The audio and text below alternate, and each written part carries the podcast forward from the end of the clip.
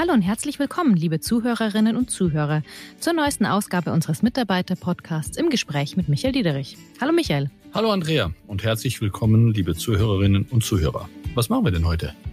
Heute geht es um einen ganz besonderen Aspekt des ähm, gerade wohl wichtigsten Themas auf allen Kanälen. Na, jetzt hast du mich neugierig gemacht. Bin gespannt, über was wir heute sprechen. Heute beschäftigen wir uns mit den Auswirkungen des Ukraine-Konflikts für unsere Kunden.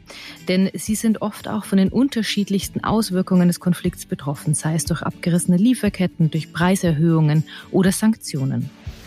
Ja, muss ich sagen, hat wirklich hervorragend funktioniert, weil man muss ja zunächst mal sagen, das ist eine reine Liquiditätssituation. Mit Profitabilität hat das überhaupt nichts zu tun. Wir müssen also hier kurzfristig Liquiditätsbedarf decken. Und da war die Zusammenarbeit mit den Banken sehr gut. An der Seite unserer Kunden. RWE-Finanzvorstand Michael Müller über eine Kundenbeziehung, die auch in Krisenzeiten funktioniert. Oder gerade dann. Wir haben ja im März schon einmal über den Krieg in der Ukraine gesprochen. Leider hat sich die Lage immer noch nicht entschärft. Ich denke, wir verfolgen alle aufmerksam die aktuellen Entwicklungen in den Nachrichten, auch wenn die meisten von uns nicht unmittelbar von den schrecklichen Ereignissen betroffen sind. Eines der wichtigsten Mittel in diesem Krieg sind ja die Sanktionen. Ja, und da sprichst du ein super wichtiges Thema an. Wir haben als Bank sowohl eine soziale wie auch ethische Verantwortung. Und so banal das klingen mag, aber Finanzaktionen sind ein gewaltiges Mittel, um auf Diktaturen und auf zwischen- oder innerstaatliche Konflikte zu reagieren. Und von daher ist es fundamental wichtig, dass wir an die bestehenden Sanktionsvorgaben uns halten und alles tun, diese akribisch zu verfolgen. Prävention hat dabei für uns höchste Priorität, auch wenn das oft als aufwendig und lästig empfunden wird, aber es ist unaus weichlich. Wir haben ein umfassendes Monitoring-Programm zur Verhinderung von Sanktionsvorstößen und wir müssen uns alle in jedem Segment auf der Vertriebs-, auf der Produktseite und in all den Bereichen, die an einem Kunden arbeiten oder an einer Lösung mit den Kunden arbeiten, regelmäßig daran halten und die aktuellen Sanktionsvorgaben erfüllen. Und auch jenseits der Sanktionen spüren wir alle im Alltag äh, die Auswirkungen des Konflikts.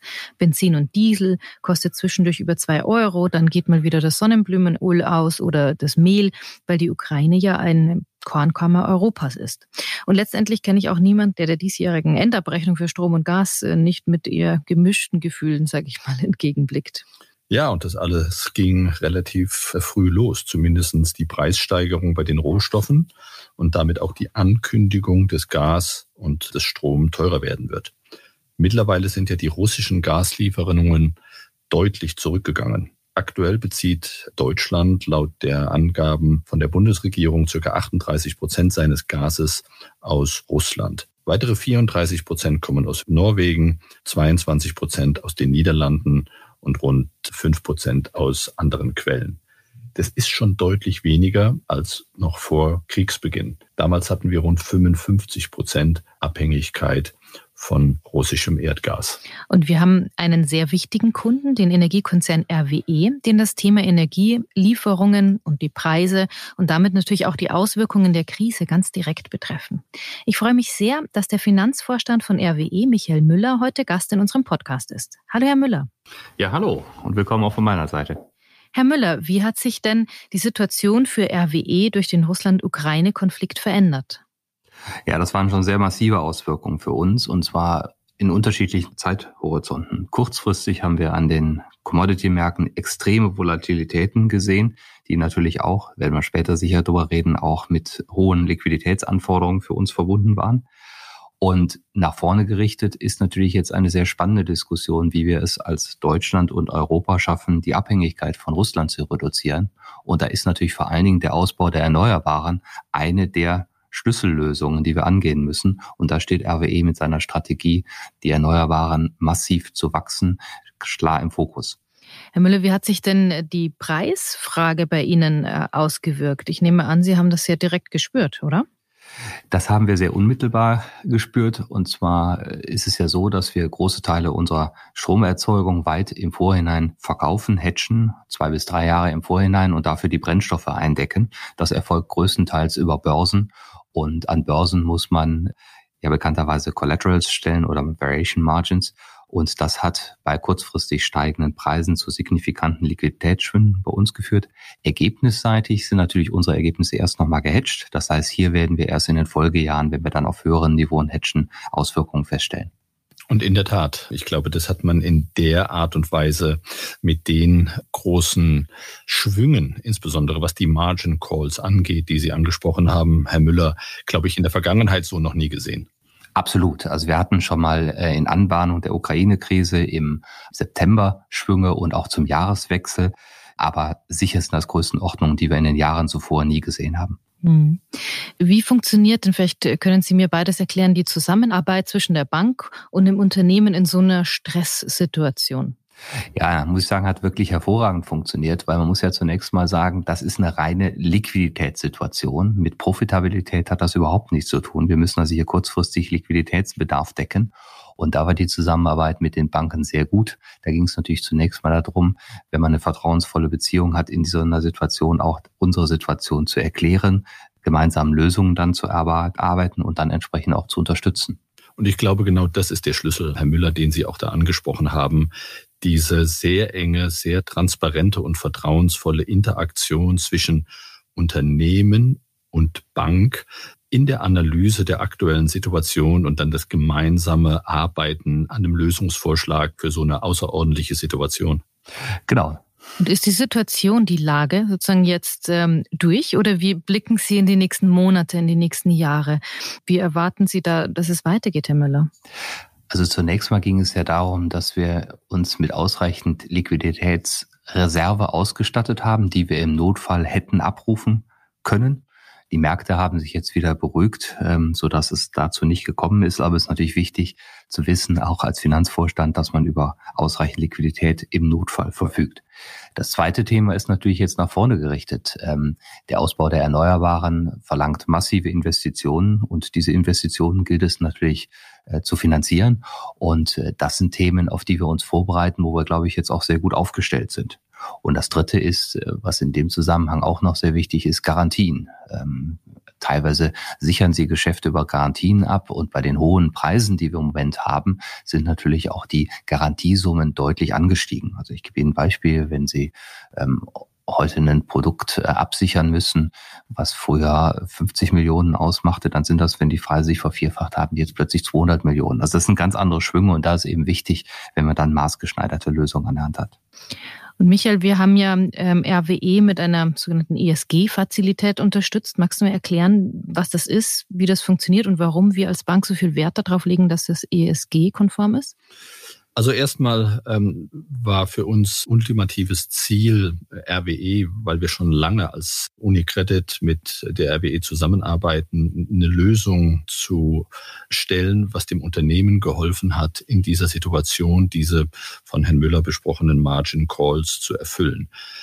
Und das allerüberlagernde Thema aktuell, und der Herr Müller hat es angesprochen, ist, wie treibt man weiter die Dekarbonisierung voran und wie macht man sich noch unabhängiger von Gas- und Energielieferungen aus anderen Ländern. Und dabei zählt das Thema der Nachhaltigkeit ganz besonders. Und RWE ist einer der ganz großen Vorreiter in dem Ausbau von erneuerbaren Energien.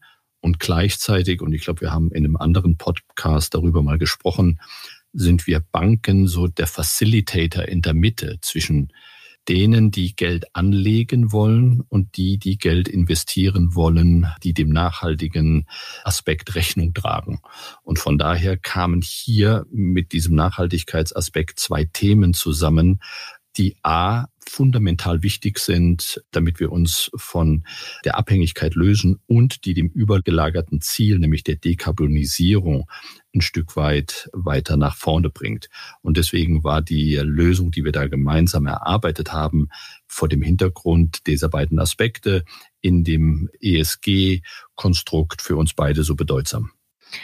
Herr Müller, bei uns in der Bank ist ESG und das Thema Nachhaltigkeit ein ganz, ganz großes. Wie ist das denn bei RWE sprechen die Mitarbeiter da auch sehr viel zu diesen Themen oder ist das was, ähm, wo vielleicht ein bisschen Zurückhaltung herrscht, aber aus der Tradition geboren? Wie, würden Sie denn da die Stimmung, sage ich mal, beschreiben?